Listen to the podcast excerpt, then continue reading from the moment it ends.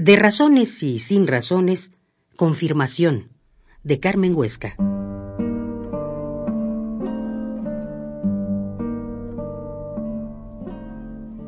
A los diez para las once terminó la clase. René siguió con los ojos y con la boca abierta la salida del profesor por la puerta del salón.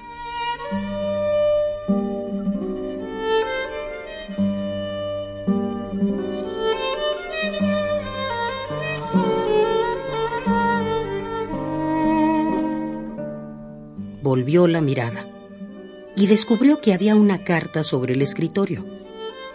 Caminó lento hacia ella y la tomó.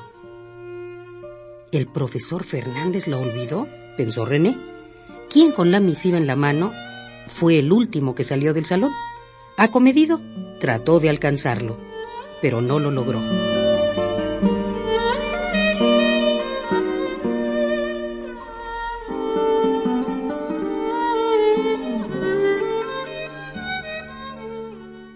Miró sobre cerrado, timbre puesto, remitente, profesor Juan Fernández, destinatario, señor José de Jesús Flores. Guardó el sobre entre las páginas de uno de sus libros.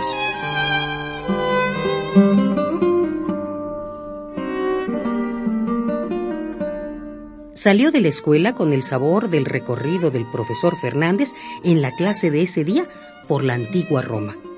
Uy, y los poemas que leyó. Recordó cómo se entusiasmaba, cómo se comprometía el maestro cuando hablaba del gran Adriano. Hoy, tenía que confesárselo, él también se estremeció al escuchar a su profesor, y más cuando imaginaba al emperador.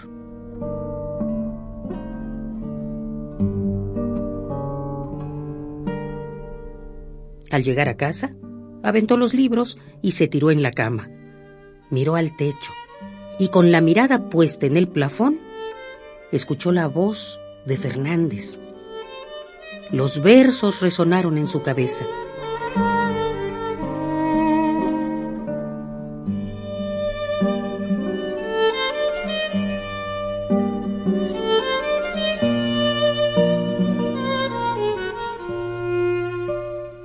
Un impulso lo hizo brincar por el libro.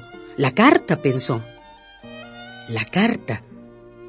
Señor José de Jesús Flores. Titubeó. Puso el seguro de la puerta. Con el sobre en la mano, se acostó. Tembloroso rasgó el sobre. Desdobló el papel. Lo leyó. Adorado Chuy. Ángel de mis sueños. Vuelve. René tembló, sintió su cuerpo vivo y sintió una erección.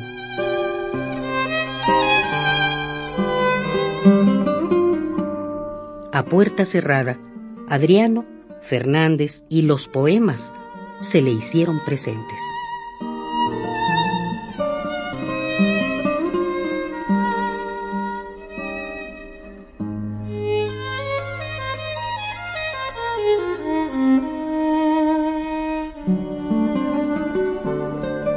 De razones y sin razones. Confirmación. De Carmen Huesca.